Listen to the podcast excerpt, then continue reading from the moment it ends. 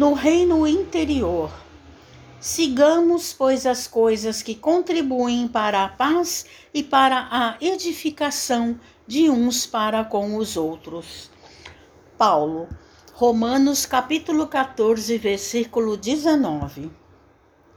Não podemos esperar por enquanto que o Evangelho de Jesus obtenha vitória imediata no espírito dos povos.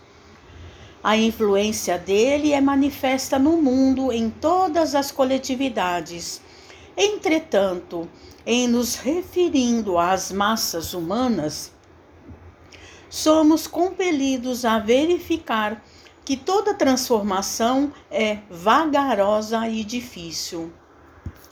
Não acontece o mesmo, porém, na esfera particular do discípulo. Cada espírito possui o seu reino de sentimentos e raciocínios, ações e reações, possibilidades e tendências, pensamentos e criações. Neste plano, o ensino evangélico pode exteriorizar-se em obras imediatas.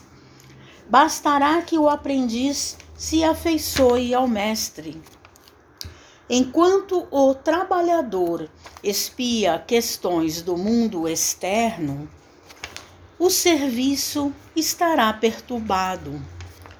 De igual maneira, se o discípulo não atende às diretrizes que servem à paz edificante no lugar onde permanece, e se não aproveita os recursos em mão para concretizar a verdadeira fraternidade, seu reino interno estará dividido e atormentado sobre a tormenta forte.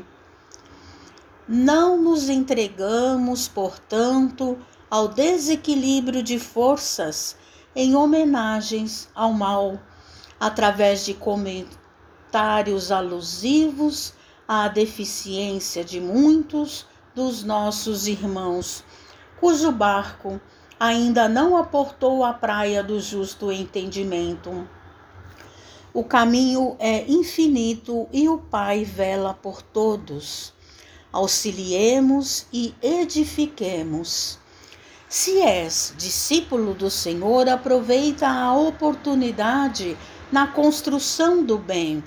Semeando paz, colherás harmonia santificando as horas com o Cristo, jamais conhecerás o desamparo. Mensagem de Emmanuel no livro Vinha de Luz, psicografia de Francisco Cândido Xavier.